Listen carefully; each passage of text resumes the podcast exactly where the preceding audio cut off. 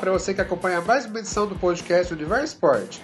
Eu sou Luiz Felipe Garranhão e estou ao lado de André Donati, Renato Sônico, Gabriel Santana e Raul Ferreira. Nessa edição, o assunto é a Libertadores e o Mundial de Clubes. Vamos falar do título do Palmeiras, da excelente campanha do Santos, vice-campeão da América, e também do desempenho ruim que o Verdão teve no Mundial. Afinal, a participação palmeirense foi vexame ou não?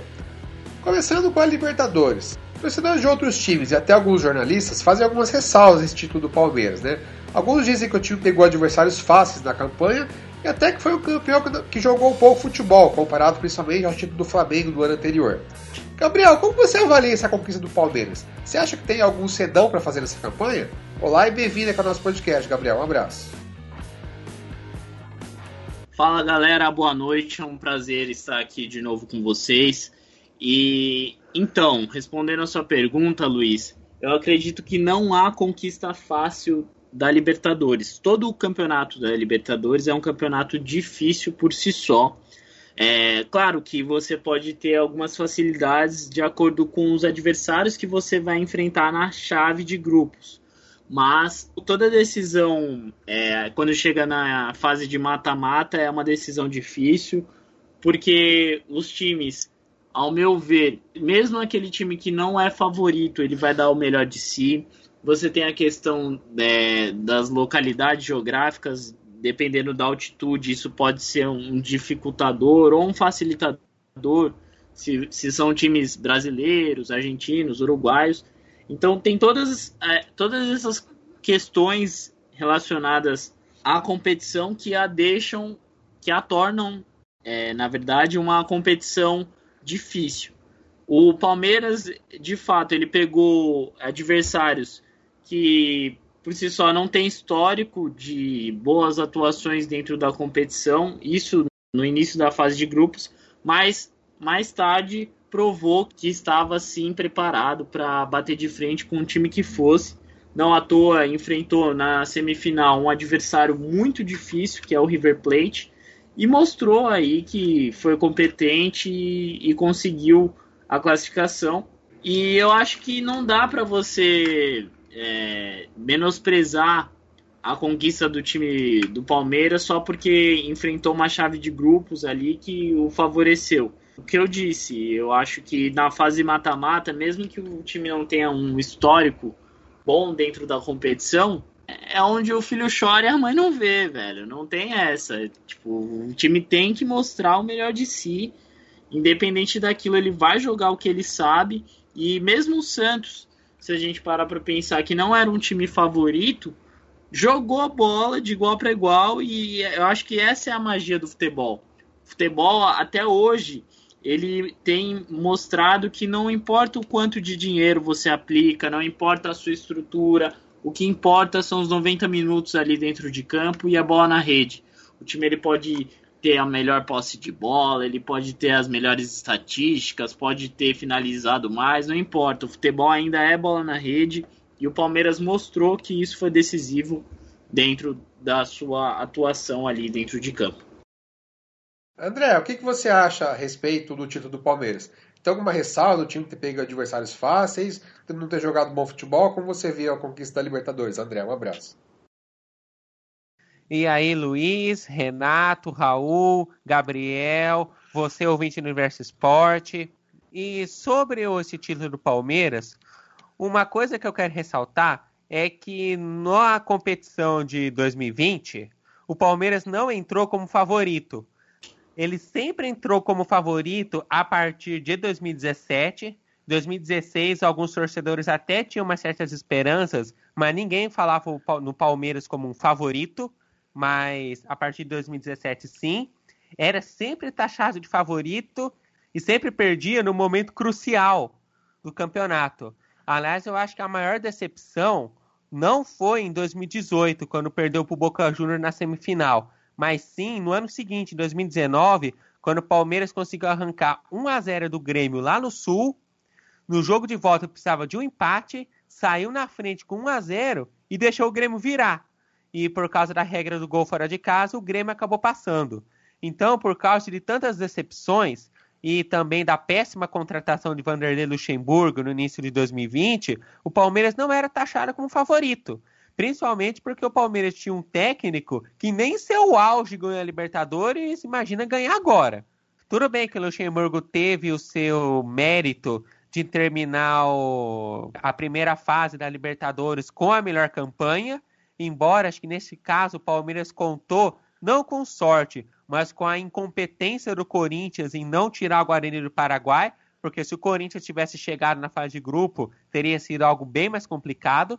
Mas eu não digo que isso é sorte, é incompetência do adversário.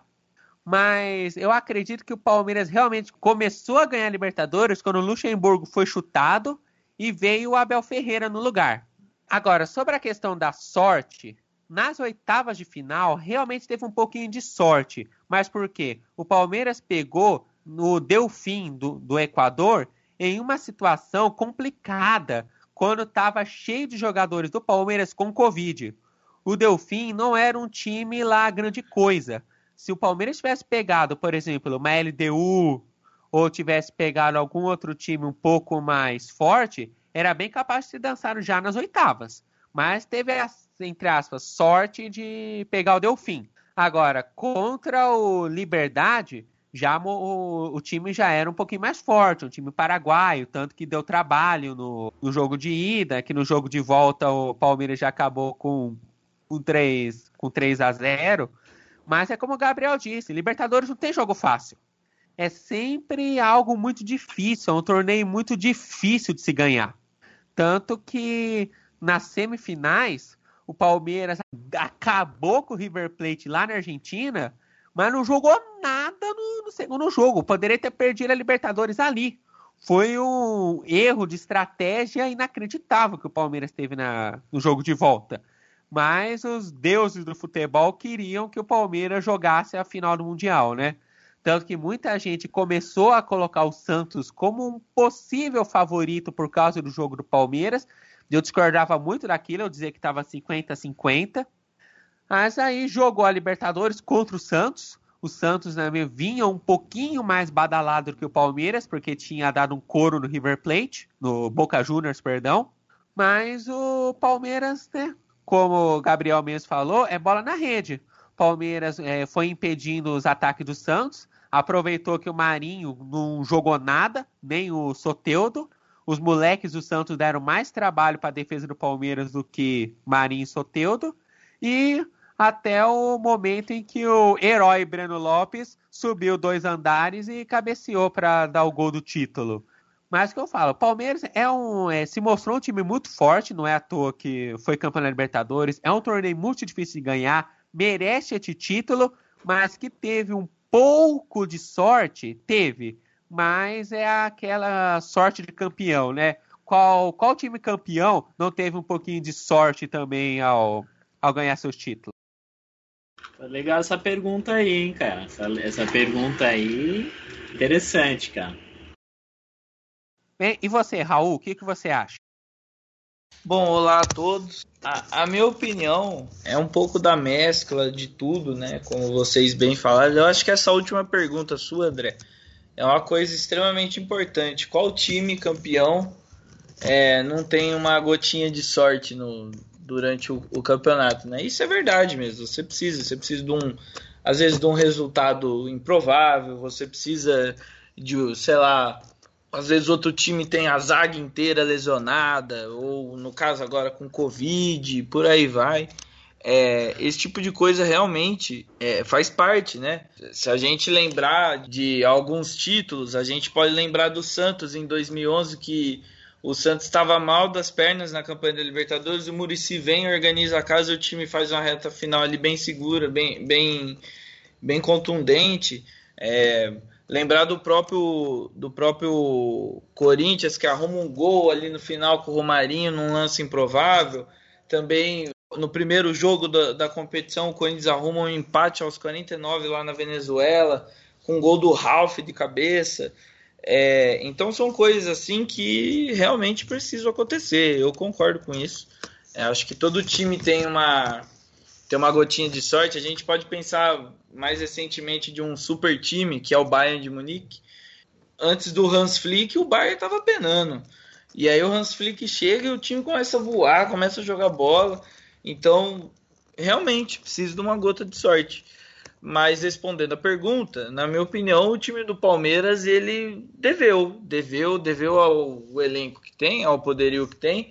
É, você, você, André, citou uma coisa muito interessante, que é o projeto inadequado que a diretoria do Palmeiras fez, né? Todos esses anos, o Palmeiras sempre tinha um time muito bom, mas a gente sempre conseguia notar uma falta de identidade no projeto, e aí o time sempre falhava num ponto crucial e isso acontece também se você não faz as coisas 100% amarradas.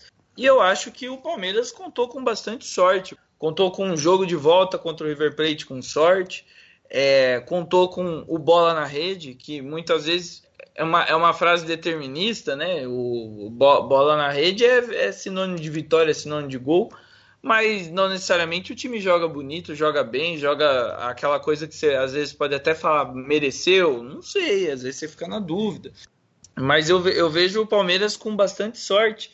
Por exemplo, se o Cuca não arruma aquela confusão no final do jogo, provavelmente o Palmeiras não teria feito gol. E aí a gente poderia estar falando outra coisa aqui. É, se, o, se o Cuca é, não tivesse errado na escalação, né? No, tivesse entrado com o Lucas Braga é, e não com o Sandri, o Marinho e o Soteldo teriam jogado bola. O Marinho e o Soteldo ficaram presos é, na, na marcação palmeirense por conta do erro tático do treinador, né? Então, na minha opinião, o Palmeiras mais ganhou a final por erro do técnico adversário do que acerto ou méritos próprios. Então, o, o, foi uma final truncada, né? Foi uma final difícil, mas porque o Cuca decidiu, em vez de ir para cima e tentar ganhar o jogo, e às vezes até levar gol e perder o jogo, ele decidiu quebrar a tática palmeirense, né? Ele, ele, ele sabia que o Palmeiras joga muito bem verticalmente, é, e como ele avança muito as linhas, o, os meio-campistas do, do Palmeiras jogariam entre as linhas o jogo todo. Então ele preferiu colocar o Sandri, amarrar o próprio time, quebrou as pernas do time, né? A perna esquerda e a perna direita, Marinho e Soteudo. E, e ficou por isso mesmo. Perdeu por, por, pela própria escolha, tem que assumir isso. E o Palmeiras foi super competente em aproveitar do, do erro adversário e fazer o gol no final do jogo, sem ter a necessidade de levar para prorrogação e ganhar o campeonato. Futebol é isso. O outro time era melhor? Na minha opinião, era. O outro time estava mais maduro para ganhar o campeonato? Na minha opinião, sim. Acho que o Palmeiras vem agora para uma próxima Libertadores muito mais maduro. Acho que o Palmeiras é o favorito da próxima Libertadores. Porque vai manter um técnico, vai manter uma identidade, vai continuar trabalhando com jogadores jovens da base. Então o time vai começar a criar uma cultura onde vai surgir o favoritismo. Agora eu colocaria totalmente ao acaso essa, essa conquista, não por falta de méritos. Aproveitar do acaso alheio é um mérito. O Palmeiras aproveitou da confusão santista para ganhar o campeonato e ganhou. Tá, parabéns, levanta o título e quem fica em segundo é o Santos. Mas não sei, eu, eu via outros times ali no campeonato com uma cara de, de vencer. Eu via o, o Boca Juniors, um time maduro, mas que não aguentou o time do Santos. Eu vi até o River Plate, apesar da, da fraca defesa essa temporada, né, uma defesa bem frágil, também como franco favorito. E o time do Santos. Se eu fosse colocar o Palmeiras, colocava o Palmeiras em quarto lugar. E o André falou uma coisa muito interessante. O Palmeiras aproveitou da incompetência corintiana também, porque se o Corinthians entra na fase de grupos, era outra história, são dois clássicos. O time do Corinthians ia encrespar, é, ia estar tá ruim com o Thiago Nunes? Não sei, provavelmente sim, mas o, é outra coisa, né?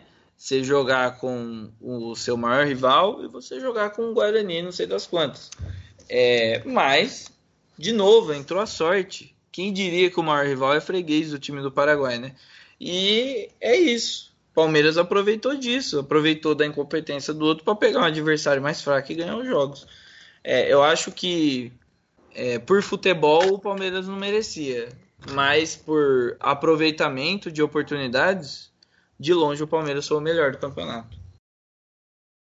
O Raul falou em crespar, quem está encrespado agora é o São Paulo Futebol Clube, né? Mas esse é assunto para outro programa, outro podcast. Renato, trazendo você agora para a conversa, o que, que você achou da conquista do Palmeiras? Qual avaliação que você faz? Faltou futebol? Foi sorte? Foi justo? Qual a sua opinião? Um abraço para você, meu querido. Bem-vindo. Olá a todos. Eu acredito que o Palmeiras tem bastante mérito na conquista do título da Libertadores. Também tem uma pitada de sorte, que isso é predominante. Mas, ao meu ver, o que, que foi predominante para o Palmeiras se sagrar campeão dessa edição da Libertadores foi contar com um trabalho até mesmo é, do próprio Vanderlei Luxemburgo, tinha todos os seu, seus problemas e conseguiu levar o Palmeiras com tranquilidade na fase de grupos.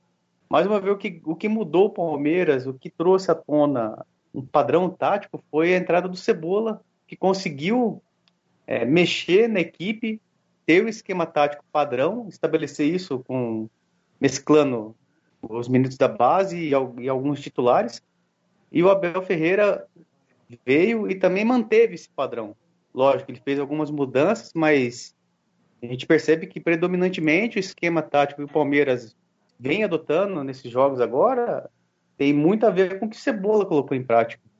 Isso também é mérito do, do técnico que chegou, viu o ambiente, o esquema tático estava dando certo para a equipe, manteve ele, fez alguns ajustes e conseguiu também extrair o melhor dos jogadores e conseguiu desenvolver belas partidas. A gente pode citar, bem o pessoal falou, contra o River Plate, que praticamente não deixou o time argentino fazer suas jogadas, a criação, conseguiu inibir o meio de campo do time argentino, mas no jogo de volta isso ficou quase caiu por terra, onde o Palmeiras foi praticamente dominado e não conseguiu reagir. E um ponto que eu me vejo bastante intrigante é que o Palmeiras é um time, ao meu ver, quando ele está com o, domínio do jogo, o placar favorável, ele tem um estilo de jogo. Quando ele está atrás do placar e tem que correr atrás do resultado, aí já perde um pouco desse esquema tático que eu falei que foi bastante interessante e predominante para a conquista dessa Libertadores. Então é um ponto que a gente tem que avaliar e ver. Agora deu certo, conquistou o resultado, mas será que isso é necessário para a próxima edição? Isso vai credenciar ele para ser campeão novamente da próxima Libertadores? Logicamente tem que contar com um pouco de sorte também. E as duas fatores andam juntos e coroam a equipe que vai se sagrar campeão na próxima edição. Vamos falar agora do Santos, vice-campeão da Libertadores. Peixe chegou na final jogando futebol ofensivo, né? Fez, por exemplo, 4x1 no Grêmio, 3x0 no Boca na semifinal, mas não repetiu o mesmo desempenho contra o Palmeiras. É, Raul, eu achei interessante, você já falou um pouquinho da postura do Santos, né? Que mudou esse jogo a final. Aí, você acha que isso foi determinante para o Santos perder o campeonato? Fala mais um pouquinho, por favor, aí, dessa caminhada do Santos aí e desse último jogo aí, decepcionante para muita gente na final contra o Palmeiras. Não, com certeza, Luiz. Acho que quando o jogo começou e as escalações é, foram anunciadas, né, a gente ficou ansioso para ver como o Santos iria se comportar sem o Lucas Braga. Por quê? O Lucas Braga ele é um jogador mais de posse de bola, mais de distribuição de jogo. E é, é ele quem dá essa liberdade no meio-campo para o Marinho e o Soteldo jogarem bola. É, é, e, e, e, de fato, quando você saca ele com medo de perder um, uma potência de marcação, né, com medo de, de conseguir anular o, o Rafael Veiga, o Matias Vinha, com medo de anular o Zé Rafael, que foi aonde o Sandri mais se concentrou, né? O Sandri tentou engolir o Zé Rafael, conseguiu, conseguiu mesmo, mas o resto do time não desenvolveu. Por quê? Porque que, que, que o jogo se desenhou? Se desenhou o seguinte: o Palmeiras não conseguia atacar, porque o Santos fez uma boa marcação, o Santos conseguiu quebrar o estilo de jogo do Palmeiras. É, e no final das contas, o time do Santos pegava a bola recuperada e chutava para frente pro Marinho ou pro Soteudo e no individual. E aí você vai falar assim para mim, ah, mas eles não são jogadores de drible? Eu vou falar, são, Então você enfia qualquer craque hoje no mundo, né, do, do, do, futebol, e fica mandando ele toda hora driblar alguém no mano a mano, não vai dar certo. Não, não vai. Não, não vai dar bola, né? Então, o que, que você precisa fazer? Você precisa fazer com que seu time, de alguma maneira, se movimente, se, se comporte, aonde ele potencialize os espaços aonde o grande jogador do, do, do, time vai atuar. No caso, o Santos não fez isso. O Santos não fez a, aquela jogada de meio campo, aonde depois de recuperar a bola, ele tinha liberdade total para os seus pontas jogarem. Não teve. E isso foi um erro do Cuca, foi um erro do técnico, porque ele entrou com medo. E, mais uma vez, como você falou na introdução, é, essa final foi estranha. É, um jogo não foi lá aquelas coisas. A internet comentou disso também. E por quê? Porque mais parece hoje que os times querem entrar para não perder, em vez de entrar para ganhar. E bom, quando você está num time onde a identidade do time, uma identidade secular, ela é de jogar para frente, de jogadores de extrema habilidade, de atacar, de fazer muitos gols, que você tem, tem é um time que joga fazendo gols, né? O Santos ultrapassou os 20 mil gols aí. É, e você entra com um jogador mais defensivo para não levar gol ou para amarrar o time adversário, bom, você já entrou errado, né? Você já não entrou com a postura certa, matou o time aí. E eu acho que a segunda matada foi o time ainda mesmo assim concentrado, conseguindo segurar o 0 a 0. Você me arruma uma confusão nos acréscimos. Quantas vezes treinador ou jogador tem que entender que juiz nos acresce quando eles arrumam confusão, o juiz não faz mais nada, o juiz deixa o jogo acabar, sabe? E continua, continua, continua. É extremamente irritante isso. E ele pagou por isso. O time dele pagou pelo erro é, dele porque ele desconcentrou o time, o time teve que ir lá proteger ele, não sei o que. Imagina a cabeça do jogador, cansado, morto, ver o técnico ser expulso antes de uma prorrogação. Sabe? É complicado. Então, eu acho sim que o time do Santos teve o jogo nas mãos, mas não, não utilizou do seu principal artifício, que era atacar, que era potencializar o Marinho e o, e o Soteudo e pagou caro por isso. Teve algumas chances a hora que o Lucas Braga entrou. Ele demorou para colocar o Lucas Braga, né?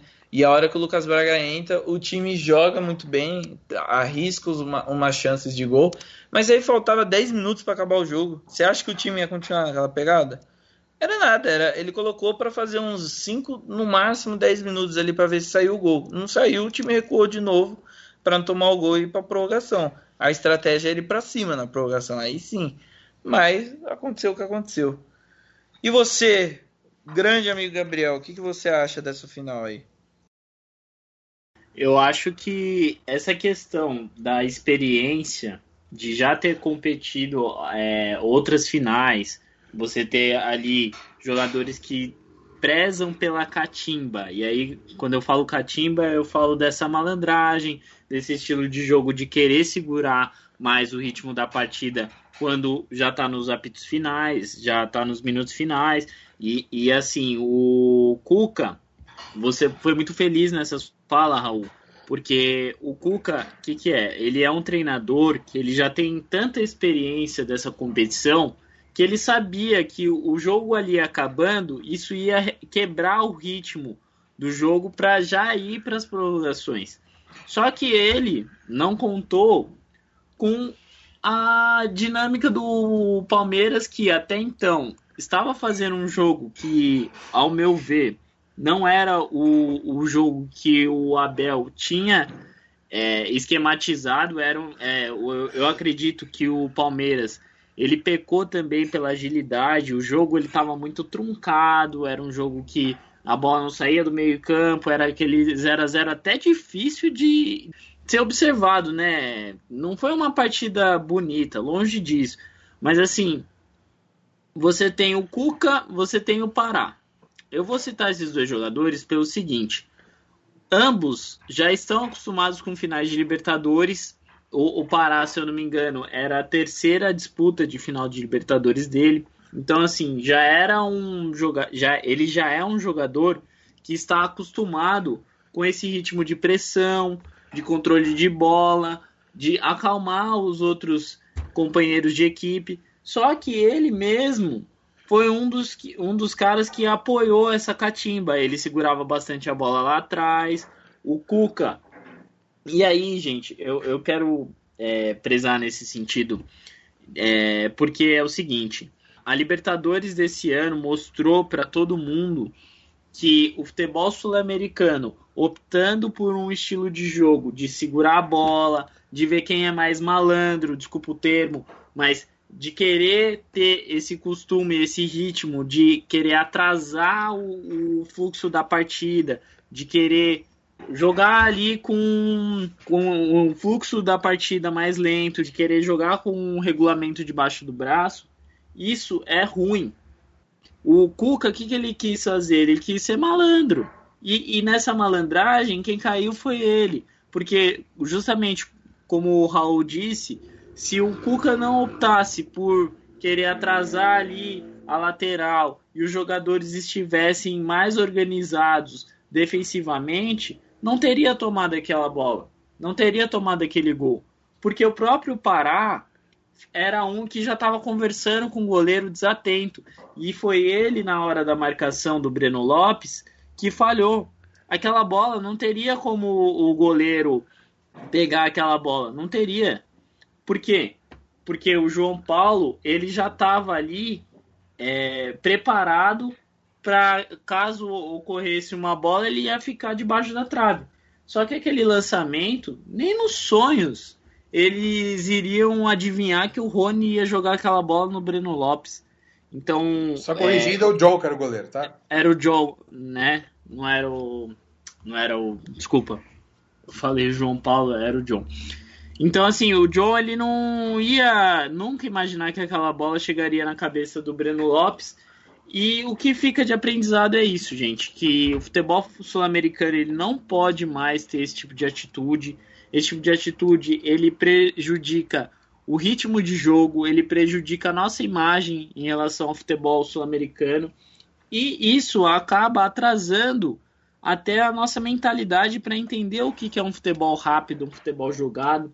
Por isso que na Europa o futebol é referência, não só em questões de arbitragem, não só em questões de estrutura de dinheiro, mas a gente tem que acostumar a mudar culturalmente. Então, essa postura vergonhosa do Santos de querer atrasar, de querer ser malandro, de querer ser esperto, o Santos, querendo ou não, acabou bebendo do próprio veneno, né? Porque, ao meu ver, o Santos era uma equipe que estaria mais apta a vencer a Libertadores pelo histórico de partidas que vinha fazendo, mas é aquilo, o Palmeiras também mostrou que tem competência, tem bola na rede, e provou que os jogadores estavam mais atentos e psicologicamente melhores em relação à equipe Santista. Mas o André, o que, que, você acha disso? Você concorda comigo nesse sentido da malandragem? Que, que você tem a acrescentar sobre isso, cara? O primeiro ponto que eu quero falar sobre o Santos é a, a sua grande recuperação ao longo da temporada, né? porque o Santos começou muito mal o campeonato. É, no Campeonato Paulista, pelo que eu me lembre, perdeu nas quartas de finais para a Ponte Preta. Na Copa do Brasil foi eliminado nas oitavas de final pelo Ceará e começou o Campeonato Brasileiro muito mal. Mas o Santos foi se recuperando. É, conseguiu terminar relativamente bem a primeira fase da Libertadores, aliás, a segunda melhor campanha não foi relativamente bem, foi a segunda melhor campanha do, do grupo, né? Mas o que acho que, na minha opinião, realmente mostrou que o Santos estava vindo brigar pelo título foi o jogo das quartas de final contra o Grêmio. Eu vou ser bem sincero, eu apostava no Grêmio, achava que tinha mais força do que o Santos, mas o Peixe foi lá e acabou com, com, com os gaúchos, né? foi para a semifinal do, da Libertadores e deu um couro no Boca Juniors, principalmente no jogo de volta. Era para ter ganho no jogo de ida, se aquele pênalti tivesse sido marcado, né, o Santos teria saído lá com 1 a 0 mas detonou com o Boca Juniors no, no jogo de volta, e é por isso que ele estava chegando de maneira mais badalada do que o Palmeiras para a final da Libertadores.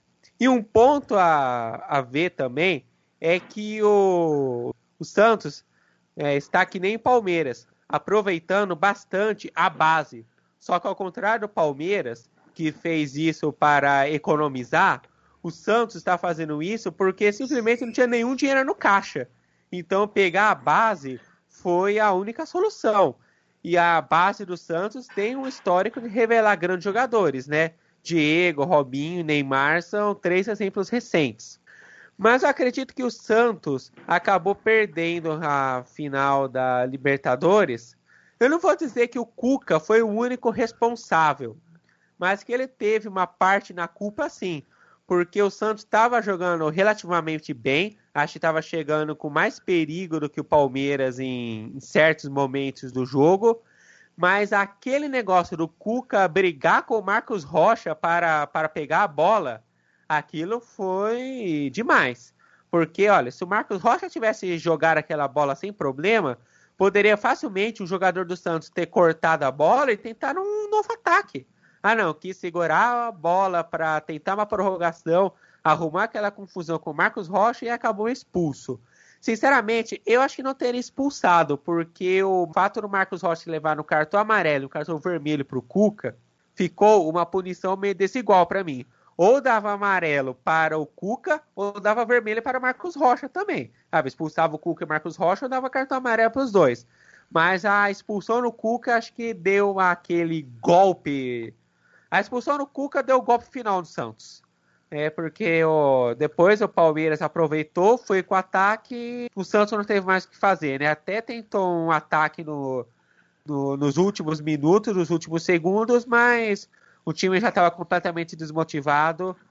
É, o Santos acabou tendo que se contentar com o vice da Libertadores, né? Mas é uma campanha que a torcida do Santos tem que se orgulhar ninguém dizia no início de 2020 que o Santos ia jogar final da Libertadores, com o time ruim que estava. E outro ponto a se analisar é que técnico estrangeiro não é Salvador. E o Santos, na primeira metade da temporada, foi isso. Eles contrataram um português, Gesualdo Ferreira, e o time jogou mal. Aí ele foi demitido, veio um brasileiro no lugar, o Cuca, e olha onde o Cuca levou o Santos. Quase campeão da Libertadores, levou o vice. A questão dos técnicos talvez a gente discuta no, no outro podcast, né? Mas eu acredito que o Santos pode. É, eu acredito que o Santos tem que ter orgulho e também mostrou que tem técnico brasileiro que pode levar times a grandes conquistas. E você, Renato, o que você acha? Então, é, avaliando o Santos, o ano do Santos foi uma reviravolta muito grande, onde com todos os problemas extra-campos acabaram influenciando dentro de campo, onde uma má administração, uma má gestão acabou combinando com o time não tendo dinheiro para poder investir no seu plantel. Como foi citado pelos companheiros, houve a única opção de aproveitar os garotos da base. Teve o técnico estrangeiro que não fez, não conseguiu desenvolver um bom trabalho, aí acabou se recorrendo ao técnico brasileiro, que conseguiu, no meio de todo esse problema o, o time enfrentava, conseguiu fechar o grupo, estabeleceram um padrão tático bastante interessante e até então diferente para os padrões do Santos do início do ano. Eu, particularmente, não imaginava que o Santos ia conseguir mudar o seu esquema tático com os mesmos jogadores. E houve uma reviravolta muito grande.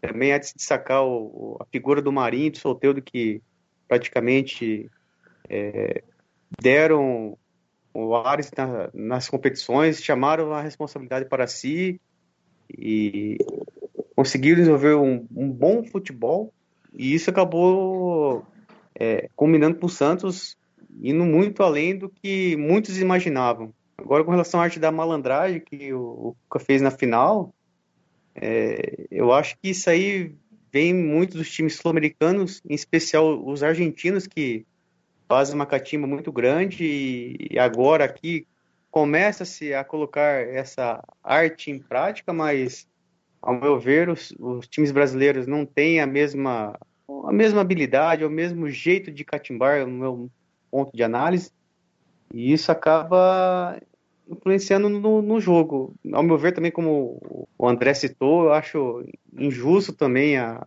expulsão do Cuca. Ao meu ver, bastava uma advertência ou até mesmo um cartão amarelo. E esse fato acabou combinando predominantemente para que o time do Santos se desestabelecesse dentro de campo e acabar de tomar o gol praticamente no lance seguinte, a confusão. Mas, colocando na balança, eu vejo que o Santos teve uma reviravolta muito grande no ano, onde começou muito baixo, conseguiu elevar o seu grau de competitividade e agora almeja no final da temporada 2021 voltar à próxima edição da Copa Libertadores da América. Bom, depois que o Palmeiras foi campeão da Libertadores, então ele foi para o Mundial de Clubes, né?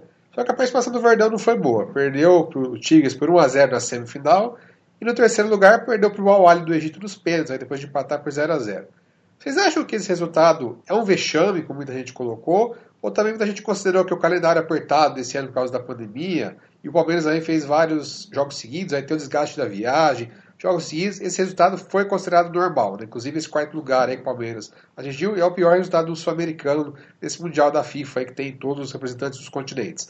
André, qual a avaliação que você faz do Mundial do Palmeiras? Olha, Luiz, você considerar que a participação do Palmeiras não foi boa é apenas um jeito da gente ser educado com os nossos ouvintes, né?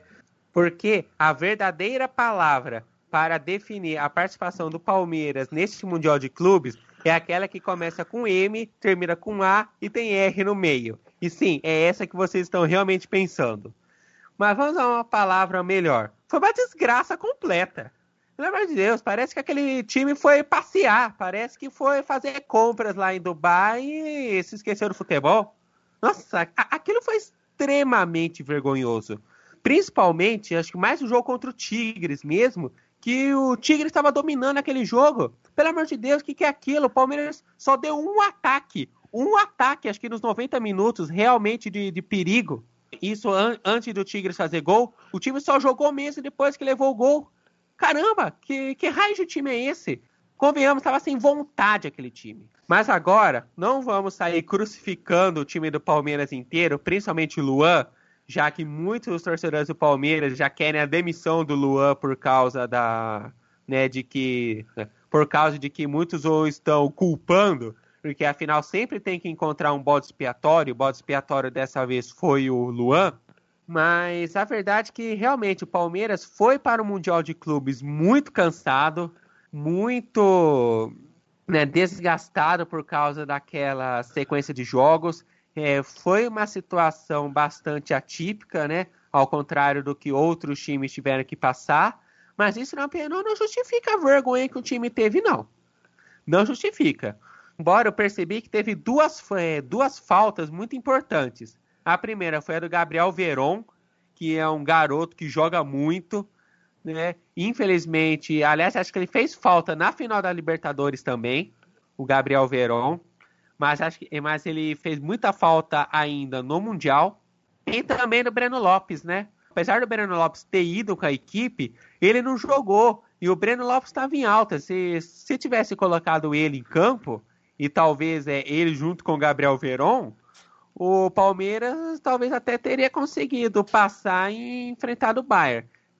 Mas o que eu senti naquele, naquele jogo contra o Tigres, acho que foi muito mais uma falta de vontade de jogar do que cansaço em si. Até porque também existe aquela história da, da mesmice, né? O time andou jogando tantas vezes que o, o cérebro dos jogadores do Palmeiras simplesmente encarou aquele jogo como mais um. Sabe, a gente tá jogando tanto futebol, essa é só mais uma partida. Não pareceu ser uma partida especial. E eu acredito também que o Palmeiras realmente tenha dado uma menosprezada no Tigres também. Obviamente que eles vão afirmar que não, que eles respeitaram o Tigres, mas eu acho que eles deram uma menosprezada no time sim. Eu até me lembro do, do jogo da Copa do Mundo, da Bélgica contra o Japão pelas oitavas de final. O time da Bélgica era muito superior ao time do Japão, mas o Japão chegou a estar ganhando de 2 a 0. Por quê? Porque o time da Bélgica não estava é, não tava, é, respeitando o Japão futebolisticamente falando. Eles achavam que ah, é um time fraco, qualquer hora a gente faz gol. Só que aí o Japão fez 2 a 0 e os belgas falaram: Ô, oh, peraí, é melhor a gente jogar, senão vamos passar vergonha aqui. Afinal, muitos acreditavam que a Bélgica poderia até ser campeã da Copa e no fim perder para o Japão seria vergonhoso demais, né? E acredito que o Palmeiras estava numa situação parecida. Eles menosprezaram muito o Tigres. Só que a diferença é que a Bélgica tinha um time mais forte, foi lá e fez três gols e tirou o Japão, né? O Palmeiras, pelo outro lado, tinha um time que acho que era realmente um pouco superior ao Tigre, mas que não soube demonstrar essa superioridade. Acabou passando esse vexame aí que. Pelo amor de Deus, né? Agora, a única coisa que o né, que a torcida do Palmeiras pode pensar agora em relação ao segundo Mundial é ganhar a Libertadores no final deste ano de novo para ganhar o segundo Mundial. Porque acho que este ano é a última tentativa. Porque a partir do ano que vem vai ser completamente impossível por causa daquele Mundial que a FIFA quer fazer. Exceto se retornarem com o Intercontinental, né? Um jogo entre o campeão da Libertadores com o campeão da Liga dos Campeões. Bem, e você, Renato, o que você acha? Bom, eu vejo que a atuação do Palmeiras no Mundial foi algo muito ruim, muito abaixo do que o Palmeiras pode e poderia desenvolver dentro de campo. Também houve aquela, como você citou, aquela perspectiva que você citou de é, não dar o valor ao Tigres como deveria ser dado, porque o Palmeiras deveria passar primeiro por esse, por esse combate para depois chegar a disputar a final com o Bayern, né, que era o que a maioria dos, dos profissionais de, do meio já havia comentado sobre a possibilidade, se o Palmeiras teria forças ou não de enfrentar o time europeu.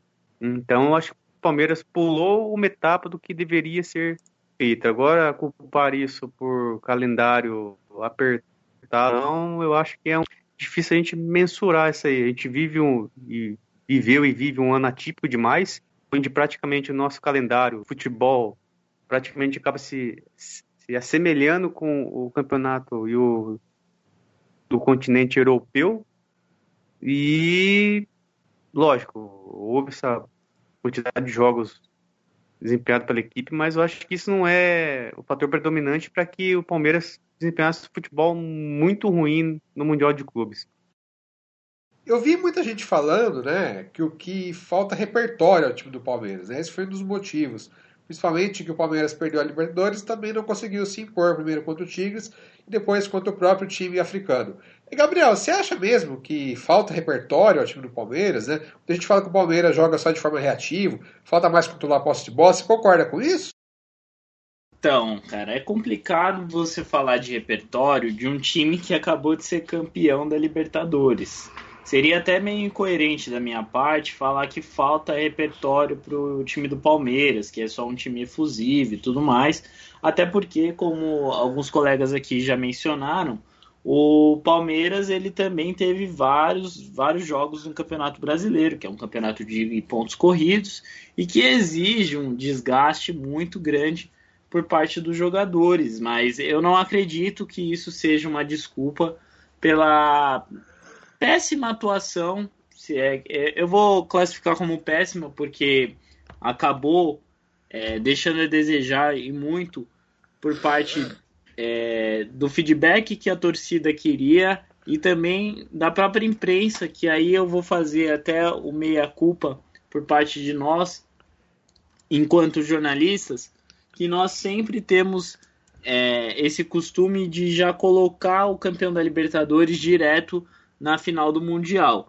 E a gente parece que esqueceu até do próprio exemplo que o Atlético Mineiro nos deu em relação à final de, de 2013, que foi eliminado pelo Raja Casablanca, ninguém esperava, todos esperavam que o Atlético ia direto para a final, não aconteceu. E mais uma vez o Bayern de Munique acabou enfrentando um time que não era brasileiro. Mas é, sobre a questão do Palmeiras, vamos colocar assim.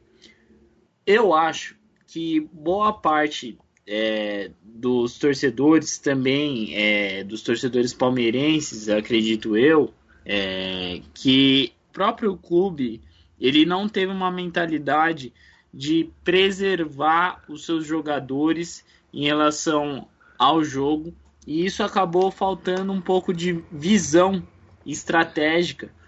Por quê? Se a gente parar para pensar que o Gustavo Scarpa estava no banco e entrou só no segundo tempo, enquanto estava jogando Rafael Veiga e Zé Rafael, já é um pouco questionável por que, que o Rony e o Luiz Adriano não conseguiram encontrar o caminho do gol. Porque eu acredito que aquela bola do Luiz Adriano que ele não consegue, é, que a bola passa muito perto da trave e, e ele estava praticamente sozinho, é uma das poucas oportunidades que o Palmeiras tinha de ataque. Querendo ou não, o Palmeiras não se sobressaiu em relação ao time do Tigre e aquilo que a maioria das pessoas pensava que o Palmeiras já estava praticamente na final, mostrou que o time entrou querendo ou não de salto alto e não considerou o Tigre como um adversário à altura, um adversário difícil que mostrou pela competência da sua defesa, principalmente, que estava ali preparado para ir para a final. O Tigre ele atacou muito, deu trabalho para o Everton, que se não fosse a atuação do Everton, ao meu ver, era para o Tigre ter ganhado com folga de uns 3 a 0, 3 a 1, caso a bola do Luiz Adriano tivesse entrado. E as próprias escolhas do Abel Ferreira deixaram muito a desejar em relação ao, ao que os próprios torcedores esperavam, que a, a, imprensa esperava. Mas é, eu destaco que, apesar da péssima atuação em relação a esse jogo é, contra o Tigres, e, e aí só depois que eu posso dizer que foi um vexame, porque o segundo jogo com Al Ahly do, do Egito, por mais que tenha sido uma partida que o Palmeiras já estava apático, já não. Ninguém quer brigar para ser terceiro ou quarto. Todo mundo quer brigar para ser primeiro. E ninguém quer ser segundo, obviamente. Então, é, ali foi um vexame porque era um time egípcio. E por ser um time egípcio, você espera que um time brasileiro passe o caminhão, passe o rodo ali e ganhe com facilidade. E o time estava muito apático, o, a própria escolha do Abel já mostrava que não era uma escolha que era para ganhar o jogo, era só jogar por jogar. Ou... Colocar o Felipe Melo nessa partida já foi uma escolha errada, porque é um jogador que está se recuperando de lesão, ele não está bem, e a própria falha defensiva dele quase culminou num gol do Al Mas eu acho que você me perguntou dessa questão do repertório e tudo mais, eu acho que o, o Palmeiras ele ainda peca nessa questão de planejamento. Mas estrategicamente, o Abel Ferreira ele é um excelente técnico. É uma besteira os palmeirenses quererem tirá-lo do cargo de técnico pela atuação do Mundial. Infelizmente, a gente vê esse tipo de cobrança não só por parte dos torcedores, mas muito pela provocação que a mídia coloca em relação aos profissionais técnicos. Aqui no Brasil é horrível ser técnico porque a pressão é muito grande e a gente quer que tudo seja instantâneo. Então a gente não admite resultados que, querendo ou não, na Europa poderiam ser considerados com maior paciência, com mais calma, porque lá eles têm um planejamento a longo prazo. E o Palmeiras falta isso, falta planejamento a longo prazo. Quis disputar todas as, as competições de igual para igual, isso eu já acho é, um erro, porque a partir do momento que um campeonato você tem um time e esse time está disputando vários campeonatos, é, é meio que impossível você jogar com a mesma intensidade vários campeonatos ao mesmo tempo. Você tem que priorizar um campeonato. Lá na Europa você vê muito isso. É, há sempre um, um, um, time que prioriza, ah, eu estou priorizando o meu campeonato nacional, ah, estou priorizando a UEFA Champions League, ou ah, estou priorizando a Liga da Europa, ou a Copa, é, enfim. o que importa mesmo é querer disputar. Será? Será que só disputar para o Palmeiras já é algo bom? Não. O, um time com a estrutura financeira, técnica, é, de jogadores que o Palmeiras tem, ele tem que priorizar sim quais campeonatos ele deve disputar com maior intensidade. E eu acho que faltou isso para o Abel Ferreira, mas é, apesar dessas falhas de escolhas das peças dentro de campo, ele fez uma, excel um, uma excelente campanha na Libertadores, pegou um time que estava desacreditado e tá aí onde chegou o campeão da Libertadores, que é o sonho de qualquer clube sul-americano. Mas é isso, Luizão. Eu classifico dessa forma. Não é questão do repertório em si, é a questão do planejamento Raul, você acha que o vexame já foi ter perdido para o Tigre ou foi o pacote completo em relação às duas derrotas? Ou foi um vexame a partir do momento que perdeu para o Al Ahly?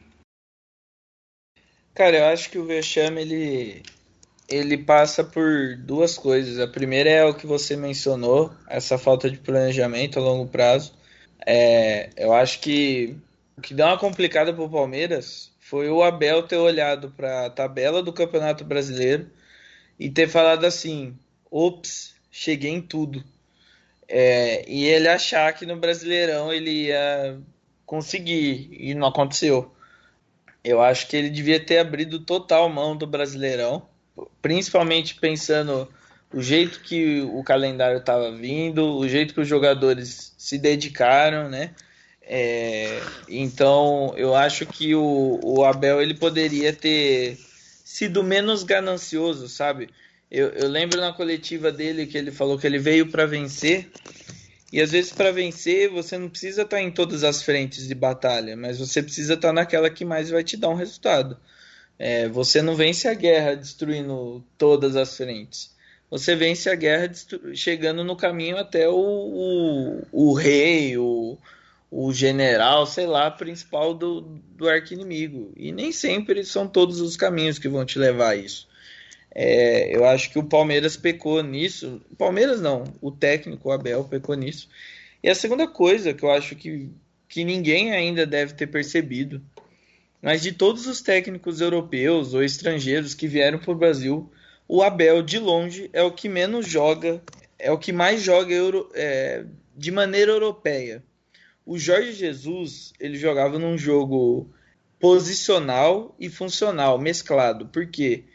Ele mesclava os dois porque ele tinha um ataque totalmente sul-americano. Do meio para frente, ele tinha um time sul-americano. O que, que é um time sul-americano? Ele tem um centroavante igual o Gabigol que não fica parado lá para chutar a bola no gol. Ele vai para cima, ele dribla, ele cai nas duas pontas, ele recua se precisar. É, ele tinha dois pontas de velocidade muito bons. Ele, ele tinha um camisa 10 que era o, o Arrascaeta, que é um meio-campo muito bom também, sul-americano total. O Arrascaeta talvez seja o que hoje mais se aproxima, por exemplo, do Ramos Rodrigues. Ele usou essas potencialidades com alguns encaixes de futebol europeu. Mas ele não foi tonto a ponto de chegar aqui e falar assim: não, eu vou jogar só como o europeu joga. Não, esse foi o erro do Tite também. Jogar como sul-americano aqui nas eliminatórias e aí chegar na, na Europa e querer jogar igual os europeus. Ele não é europeu, ele não tem jogador europeu. Não é assim que funciona. Pode perceber que todo técnico europeu, quando tem um, um jogador brasileiro no time, ele dá um, um jeito de fazer esse jogador jogar com a sua característica sul-americana e não europeia. Ele não é tonto, ele não vai ele não vai amarrar a perna do próprio jogador para sabotar, ele vai estar tá se auto-sabotando também. Então, o Abel Ferreira, ele chegou, começou a jogar num estilo bem europeu, bem português mesmo, de time de time de meia tabela de Portugal ali, que são os times que exploram mais o lançamento, esse chute mais à frente, um pivô de um centroavante bom. Raul, só comentando, foram os times que ele dirigiu, né? Ele dirigiu o Braga, que ficou em quarto lugar lá em Portugal, e o PAOK, né? Que era um time sim, ali sim. pequeno lá de, de, da Grécia, né? Sim, então eu, eu, eu acho que falta o, o, o, torcedor brasileiro, e principalmente a mídia, como o Gabriel falou, não enxerga, não consegue falar, não consegue discutir com o público acerca da tática, acerca das estratégias escolhidas por um técnico. É sempre a base das questões mais abrangentes, da polêmica, né? Eu, eu ouvi cara falando que se o Palmeiras ficasse em quarto, chegaria em crise no Brasil. Crise do quê? Crise do quê? Sabe? Olha a falta de. Olha a falta de competência intelectual na hora de proferir uma frase dessa, sabe? Então, uma, uma, uma coisa que, que mostra isso é a soberba dos próprios comentaristas. E eu acho que isso passa até para a comissão técnica, para o clube, passa para todo mundo esse sentimento de que eu acho que eles não precisavam estudar o Tigres a fundo, porque é um futebol mais lento, dois jogos por semana, e dá para ganhar, mantendo o nosso jogo. Meu, ninguém conhece o Tuca Ferretti. Como assim? Quando um técnico da seleção mexicana é demitido, quem que eles colocam lá até eles achar outro técnico? O Tuca Ferretti. O cara é bom, velho. O cara é muito bom. Ele é muito bom técnico. Ele sabe jogar com o time dele de uma maneira muito segura. O time dele não passa vergonha nos campeonatos. O time dele joga. Perdeu, perdeu. Faz parte mas o time dele joga muito. E o time do Tigres tem esse planejamento a longo prazo também que o Palmeiras não tem. Porque quem lembra da final da Libertadores do Tigres com o River Plate vai, vai e vai olhar para esse jogo do Mundial agora, vai ver que o time do Tigres tem vários jogadores que você consegue lembrar que estavam na final com o River Plate. Então, é muito complicado você você chegar num, num mercado totalmente diferente daquele que você estava inserido e querer jogar igual você jogava lá no, na Europa. Não. O que, que o, o dirigente do Palmeiras está procurando? Ele está procurando jogar como europeu. Ele está procurando que o técnico, jogando no futebol muito mais competitivo, onde tem muito mais acesso ao conhecimento, onde o preparo é muito melhor feito, ele está procurando que esse técnico chegue aqui, olhe para a realidade daqui e se como é que eu posso falar assim? Faça uma imersão e tente adaptar. O Jorge Jesus fez isso e deu muito certo. Deu muito certo. Ele fez o time dele jogar muita bola mesmo. E agora, faltou isso pro. Tá faltando isso pro Abel. Não acho que não é nem faltou, tá faltando. Tá faltando isso de querer potencializar melhor o time dele. Por exemplo, palmeirense, vocês estão aqui, vocês podem me corrigir mas eu acho que cada vez mais ele vai matar o Matias Vinha se ele continuar jogando desse jeito. Por quê? Você olha no final do jogo, o Matias Vinha parece que levou uma surra do Mike Tyson. Levou uma surra, cara. Porque você olha para ele, dá até dó, ele tá acabado lá, ele não. Ele já não sabe mais o que fazer. Ele entra na área ali, 70 minutos de jogo para cabecear uma bola. Parece que ele não quer cabecear a bola, porque ele não consegue mexer nenhum músculo mais. Porque toda hora o Matias Vinha sobe o time não, não, não, não faz a melhor jogada e volta. Sobe e volta. E ele é um palito. E aí você vai fazer o quê? O jogador vai cansar. Então tem jogo que ele vai se dar bem porque o outro time é tecnicamente inferior ou tá tecnicamente não bem na partida. E tem jogo que vai ser isso aí. Você pega um time africano. O Palmeiras toma um baile físico do time africano. Porque escola africana é jogo físico. Pronto, bola na área, jogo físico, muito cruzamento. É isso futebol americano, muito chute de fora da área.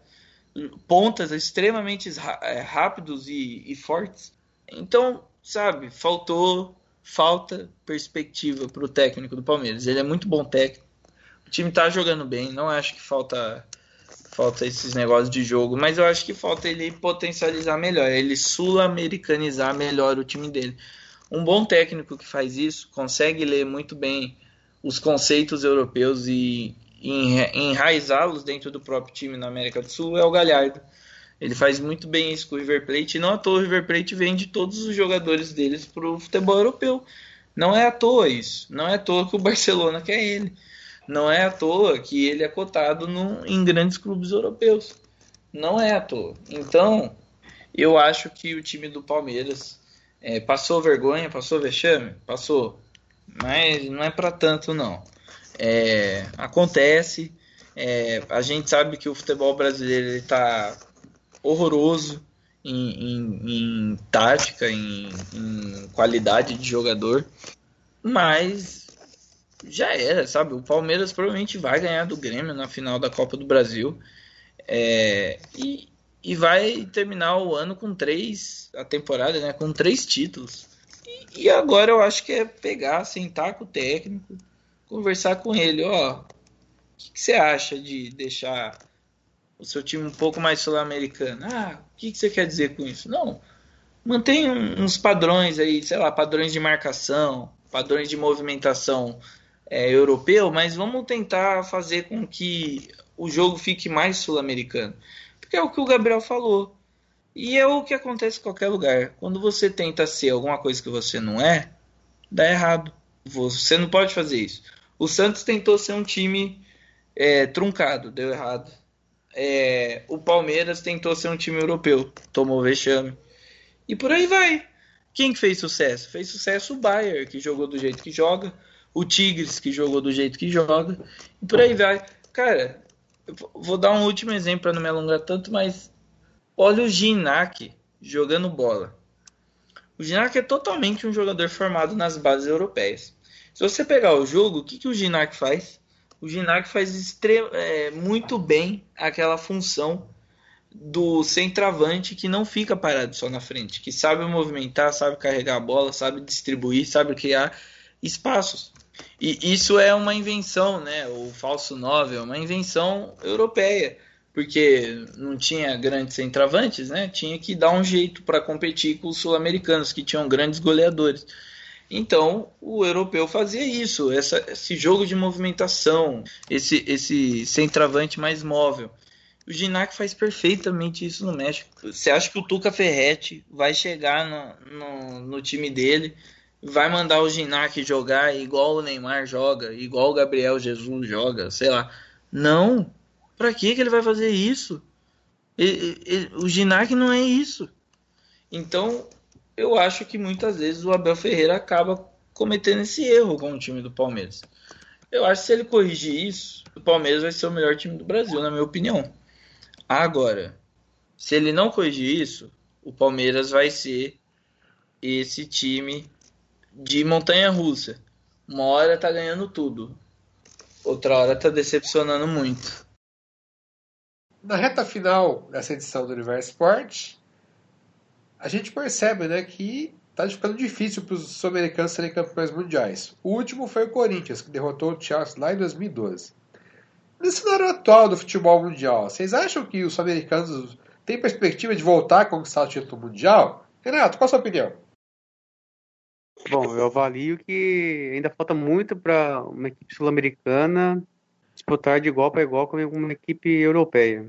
A gente vê que o aporte financeiro é muito grande e muito diferente entre os dois continentes. Até mesmo o esquema tático adotado tanto no continente europeu quanto no sul-americano, isso aí acaba evidenciando a, a fragilidade de um e a super, superioridade de outro. Diferentemente quando a gente via na década de 90, quando o São Paulo conseguia fazer um jogo de frente a frente contra o Barcelona, e por aí vai, alguns exemplos aí que times brasileiros conseguiram enfrentar grandes equipes europeias e fizeram grandes exibições. Agora eu vejo que nesse cenário atual é muito difícil uma equipe sul-americana fazer um confronto de igual para igual com uma equipe europeia. E você, André, o que você analisa sobre esse aspecto aí? Olha, sim, é possível um time sul-americano conseguir bater de frente com um time europeu. Se nesse país, por exemplo, Brasil, acontecer uma revolução econômica estilo Estônia e tiver um crescimento gigantesco em um período de 30 anos. Fora isso, é praticamente impossível, por causa realmente da grana os times europeus não só pagam muito bem, mas também pagam em euro, uma moeda muito mais valorizada do que o real, que é a moeda mais forte da América do Sul. Então, como concorrer com esses caras? Como duelar contra esses caras? Não tem como. Não tem como. Aliás, é até incrível o Santos ter conseguido segurar o Neymar por quatro anos. Gabriel Jesus não demorou dois no Palmeiras. Se eu não estou me enganado, o Daniel Alves ele nem foi para o para o Sudeste. Por exemplo, Daniel Alves já jogou no Bahia, depois ele foi direto para a Europa, nem passou pelo Sudeste. Como que a gente vai combater esses caras? Como? Não, não, não tem condições. Só se, como falo, né? Acontecer uma revolução econômica. O que, pelo histórico da, econômico, não só do Brasil, mas da América do Sul em geral, é algo muito difícil acontecer. E você, Gabriel, o que, que você acha? Olha, eu acredito que as possibilidades elas são muito pequenas, porque eu não vou falar que nunca mais um time brasileiro vai ser campeão, ou um time sul-americano, mas assim, como a gente está no Brasil, é, a moeda, como você disse, a moeda brasileira é muito desvalorizada em relação ao euro, em relação ao dólar, que são as principais moedas no mercado é, esportivo e isso faz muita diferença. É, você foi muito feliz nisso que você disse, André, porque na maioria das vezes um jogador de destaque aqui no Brasil, isso é histórico. Ele vai direto para os clubes europeus, ele vai para outros mercados, mercados que financiam ele, não só nessa questão de estrutura, mas é, na questão da qualidade mesmo. O jogador chega em determinado momento que ele busca uma competição que tenha um melhor nível tático, um melhor nível técnico, um, um jogo de bola mais disputado para ele. E não é só a questão da imagem em si, não é só a questão financeira, é a questão da própria competitividade que alimenta aquele jogador. E dentro desse é, cenário, eu acho que o Brasil ele tem muita dificuldade de querer jogar de igual para igual, principalmente em um campeonato que você vai ter mais clubes europeus do que é, clubes não europeus, é, digamos assim. E eu acho que o, os times brasileiros e os times sul-americanos, com exceção de River e Boca, tá? Para ser mais específico, porque River e Boca eu acho que eles estão em um patamar um pouco mais elevado em relação a essa questão de disputar mata-mata, disputar jogos decisivos, eu acho que eles estão até numa maturidade que os times brasileiros não têm. Mas mesmo assim, colocando num patamar geral, todo mundo na mesma panela dos times sul-americanos, vai ser muito difícil porque o jogador sul-americano, o time sul-americano em geral, ele tem muita dificuldade emocional. E aí, é, quando você entra numa partida que você já não é favorito, você já está ali com, a, com aquela pressão da própria torcida que busca, obviamente, o título, e você se depara com times que fazem o extraordinário hoje em dia, porque ao que me parece, o futebol que é jogado na Europa é um outro esporte, nem, nem pode ser considerado futebol perto do que a gente joga aqui no Brasil e, e tem demonstrado né, em muitos países sul-americanos. E, e, isso é um fator, sim, decisivo. Tem a questão financeira, tem a questão da estrutura e principalmente a questão da competitividade, que vai ser muito mais difícil. E eu acho que nesse sentido o Raul vai concordar comigo. Não, com certeza. É...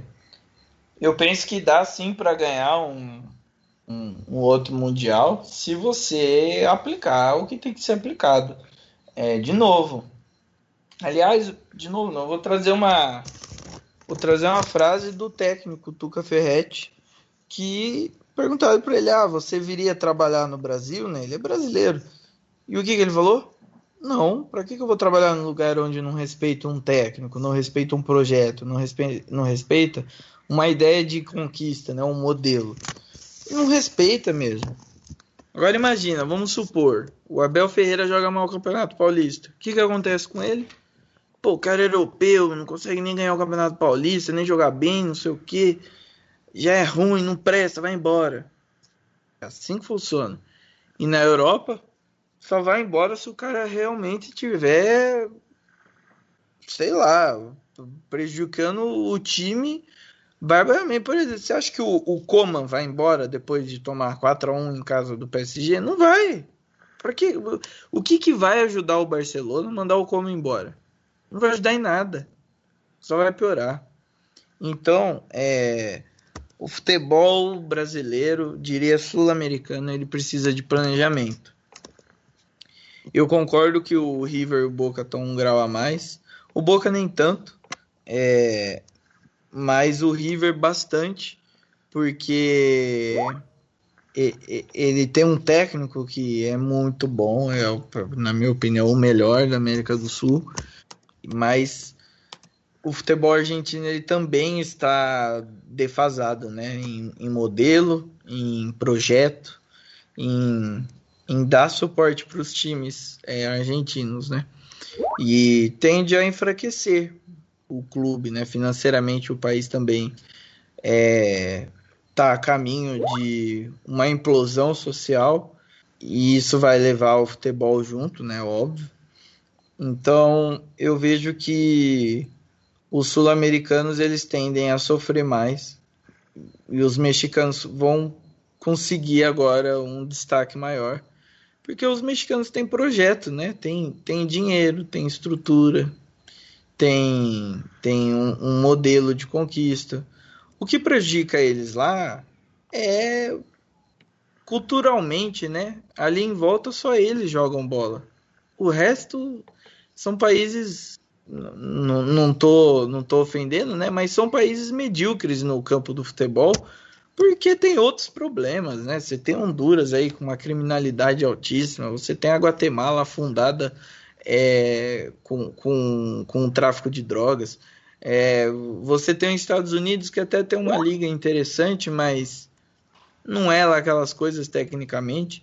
Então, a própria competitividade mexicana é dentro do próprio país, o que limita bastante esse alcance maior em conquistas. Mas, dada a fragilidade interna brasileira e até sul-americana, né, dos outros países sul-americanos, o Brasil é, tende a ser superado pelos mexicanos, os argentinos tendem a ser superados pelos mexicanos é... Ô Raul, vou fazer Por uma conta disso. Vou fazer, uma, vou fazer uma provocação aqui para você. Me, tá é, o emocional dos mexicanos hoje em dia ele é melhor do que o emocional dos times brasileiros em relação a essa questão da pressão, da competitividade? Não, com certeza, porque, por exemplo, o time brasileiro chega aqui, aí você tem que ver esses caras comentando e tacando e tacando uma pressão para cima da opinião da torcida, né? Que acaba prejudicando o ambiente e não há um debate. Agora no México, presta atenção. No México chega lá o Tuca Ferretti derrotado pelo Bayern na final do Mundial. Ou mesmo derrotado pelo Palmeiras na semifinal. O que, que eles vão fazer? Tchau, Tuca. Não dá. A gente tentou conquistar um campeonato mundial, mas a gente viu que o seu limite é aqui no México. Então você não serve mais pra gente. Ah, tá bom que eles vão fazer isso. Não vão fazer nada. O, o Tuca tem um projeto lá. Os treinadores mexicanos têm um projeto. Os times mexicanos têm compromissos é, contratuais que eles seguem à risca. É, é uma cultura, né? criou-se uma cultura o, principalmente financeira dentro do, dos mexicanos. Outro dia o André estava conversando com a gente e ele mencionou uma coisa muito interessante. A principal é, catalisador de decadência do futebol brasileiro vai ser financeiramente. Com certeza vai ser financeiramente. Porque os clubes vão começar cada vez mais a ficar endividados, endividados, endividados e não conseguir honrar seus compromissos. E aí, jogador brasileiro joga uma, duas temporadas aqui, pô, a hora que aparece um Awali, a hora que aparece um Al Ittihad, a hora que aparece o, o Tigres, Toluca, América, aparece. Eh, pô, eu tô vendo ultimamente notícias de times argentinos querer contratar brasileiro. Quando que a gente ouviu isso? Sabe? A gente sabia de um ou outro jogador que foi jogar na Argentina. Mas hoje em dia é super normal você ver jogador brasileiro ser contratado pelo River, pelo Boca, pelo Rosário Central, pelo Racing, por aí vai. E eles vão. Por quê? Porque tem uma coisa diferente do que tem aqui. aqui é tá muito chato acompanhar futebol ultimamente. Tá muito chato porque é, o torcedor brasileiro ele não consegue ver o Rogério Ceni perder três jogos e já quer que o Rogério Ceni vá embora porque ele não presta. Então quem que presta? Se o Guardiola vir aqui perder três jogos, os caras já vão falar, é, não é tudo isso aí não, hein? Pô, o cara não, não tá fazendo, não faz nem no Brasil jogar bola. Vai ser assim. É assim que funciona. É imaturidade em todos os sentidos. Então eu acho que e aí aqui vai uma certa filosofada, vai, vamos dizer assim, mas eu acho que qualquer coisa, a história prova que precisa a história prova que precisa alguma coisa, algum ambiente, algum ser humano, alguma entidade, ela precisa se destruir para se reconstruir. O futebol brasileiro está se destruindo. Ele vai precisar disso. Para depois ele, pum, surgir de novo. E. Enfim, eu enxergo assim. Antes de encerrar, Raul, queria só fazer uma reflexão aqui. Você falou aí, tanto que a gente não respeita processo, tal, dos técnicos, né? Só que eles também, quando tem uma proposta, são os primeiros a saírem, né? Os estrangeiros vêm para cá, o, o, é, o Balsa saiu para a seleção, o, os técnicos do São Paulo, Osório saiu para a seleção, o Jorge Jesus, a primeira oportunidade, voltou para a Europa, né? Os, o, o Rogério Ceni trocou o Fortaleza pelo Flamengo, né? Os técnicos são os primeiros. O, o Dar Helman fazia um trabalho muito bom no Fluminense, veio a proposta da Arábia, foi embora, então também os técnicos também é, eles mesmos não respeitam o trabalho, né? Eles mesmos, na primeira oportunidade, já vão atrás de uma proposta financeira melhor, né? Então, mas isso vem do amadorismo do amadorismo é, empreendedor, administrativo do futebol brasileiro, né? Porque, por exemplo, vamos supor, é, tá o rumor de que o Zidane vai sair do Real Madrid e o Nagelsmann do Leipzig vai treinar o Real Madrid. Tá bom. O que que acontece? O Leipzig deixa o Nagelsmann sair assim, do nada, no meio da temporada para ir pro Real Madrid e olha é o Real Madrid. Isso não acontece. Sabe por quê? Porque o, amador, o amadorismo é, administrativo daqui não existe lá. Tudo isso já está previsto lá. Por quê? Porque é parte do projeto. A gente pensa projeto só na, na idealização das ações, né? Mas a gente precisa pensar naqueles pormenores. Fazer um contrato, estabelecer metas, estabelecer compromissos. Você devolve, eu te entrego. E é assim que funciona. É... Você também não vê ter treinador mexicano chutando balde dessa maneira. Não vê, por quê? Tem essa questão do projeto, sabe? Tem essa questão da troca, do recebe e dá, e por aí vai. Porque não há um amadorismo é, administrativo. Aqui não. Ó, olha a carta que o ex-presidente do Botafogo lançou há uma semana atrás, falando sobre o ambiente do clube. Aquilo é total amadorismo. Ninguém queria assumir a bucha, então todo mundo entrou no mesmo barco. E aí cada um foi tomando uma atitude que foi gerando uma bola de neve e o Botafogo vai jogar a Série B. E não vai subir na próxima temporada. O Botafogo vai ficar lá.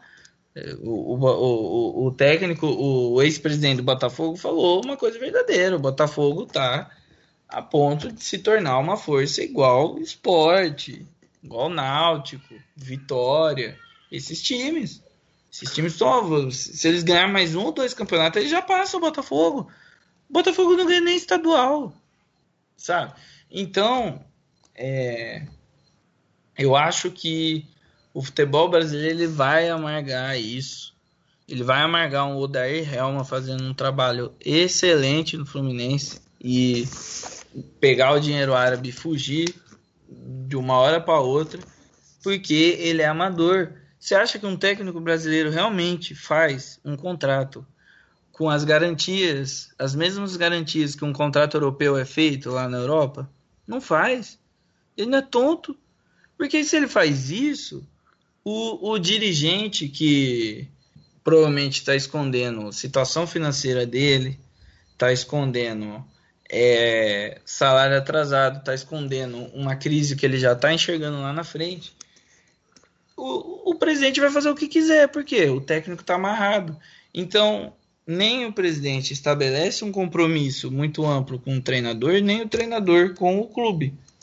E aí acontece essa barbaridade que a gente tá vendo, né? Que é o futebol, a Deus dará. É muito normal a gente ver um clube grande no país hoje ter dois, três técnicos numa temporada só. É muito normal. Eu, eu posso dar um exemplo. O Schalke está em último no campeonato alemão. E eles estão indo o, o, o, segundo técnico foi demitido agora, quase acabando o campeonato. Foi demitido assim. O primeiro só foi demitido porque o time realmente estava vergonhosamente sendo humilhado no campeonato, como nunca foi. E o segundo só saiu agora porque, como o time já estava em crise, ele automaticamente já não assinou com as garantias. Ele sabia que era para vir abafar o caso, já que ele não conseguiu, ele vaza. É assim que funciona. Agora, no resto do, do, do mundo, se não acontecer nenhuma tragédia dentro do clube, sei lá, um Thomas Tuchel brigar com o time inteiro e chutar o balde, um Lampard fazer a mesma coisa que o Thomas Tuchel fez, você não vai ver time trocando de técnico. Olha o Solskjaer aí fazendo o Manchester United subir, descer, subir, descer uma montanha russa. E ele não foi chutado do cargo em nenhum momento. A gente tá vendo agora o Arteta sofrer com o Arsenal e ele também não vai ser demitido. Por quê? Porque não é assim que funciona. Ele tem as garantias também. É, agora aqui no Brasil não tem como fazer isso. É, e o futebol brasileiro vai ficar sempre batendo nisso. Tem projeto do outro lado. E a hora que você pega projeto versus é, catado, o projeto ganha. O catado até pode ganhar, né? Como a gente mencionou antes, bola na rede e ganha campeonato. Mas não é sempre que isso acontece, né? Aquele Barcelona do Ronaldinho que perdeu pro Inter, perdeu para um catado. Perdeu. Não era projeto, era catado. Deu certo, ganhou a Libertadores, foi disputar o Mundial. Mas é uma vez em sei lá quantas. O Chelsea, por exemplo, perdeu de um projeto. O Corinthians tinha projeto. Por isso que o Corinthians ganhou tudo que ganhou nos últimos anos. É, olha o São Paulo. São Paulo não consegue disputar nada. Porque não tem nada também. O que, que o São Paulo está disputando? Jogos? É só isso. São Paulo entra em campo e sai. São Paulo não entra para um projeto, para uma identidade, porque é o São Paulo. não.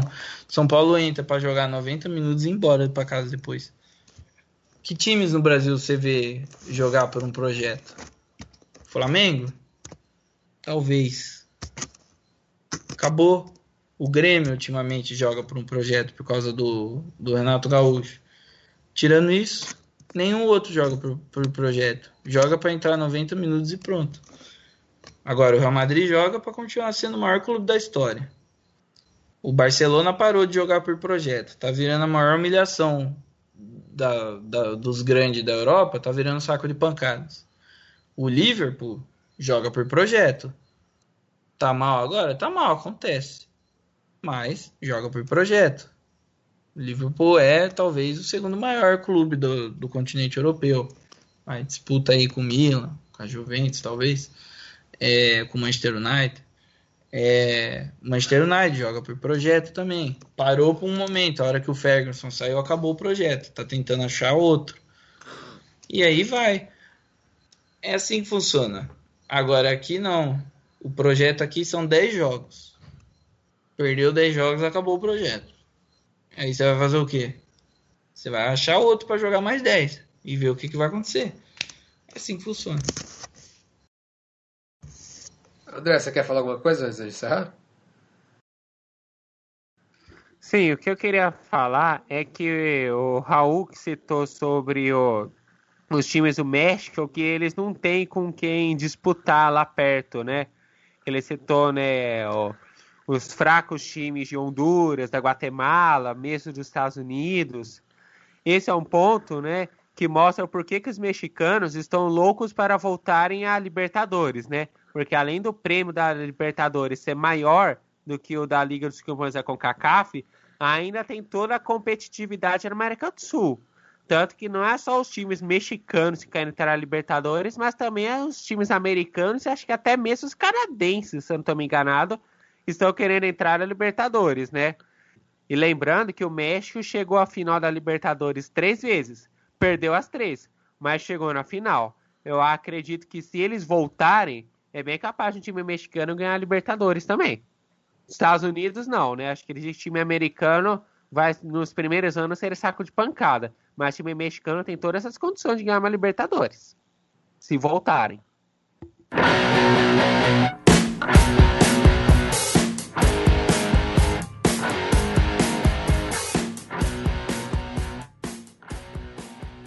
Muito bem. Assim, encerramos aqui essa edição do podcast Universo Sport. Eu sou Luiz Felipe Carrion e estive ao lado de Renato Sônico, André Donati, Gabriel Santana e Raul Ferreira. Lembrando que você ouve o nosso podcast no Anchor, Spotify e também no site universport.com.br, onde você tem as matérias que a gente faz em texto também para acessar e curtir. Tem alguma sugestão de pauta para a gente? Pode enviar um e-mail para universportmauru.gmail.com Muito obrigado pela companhia e até a próxima edição. Um abraço.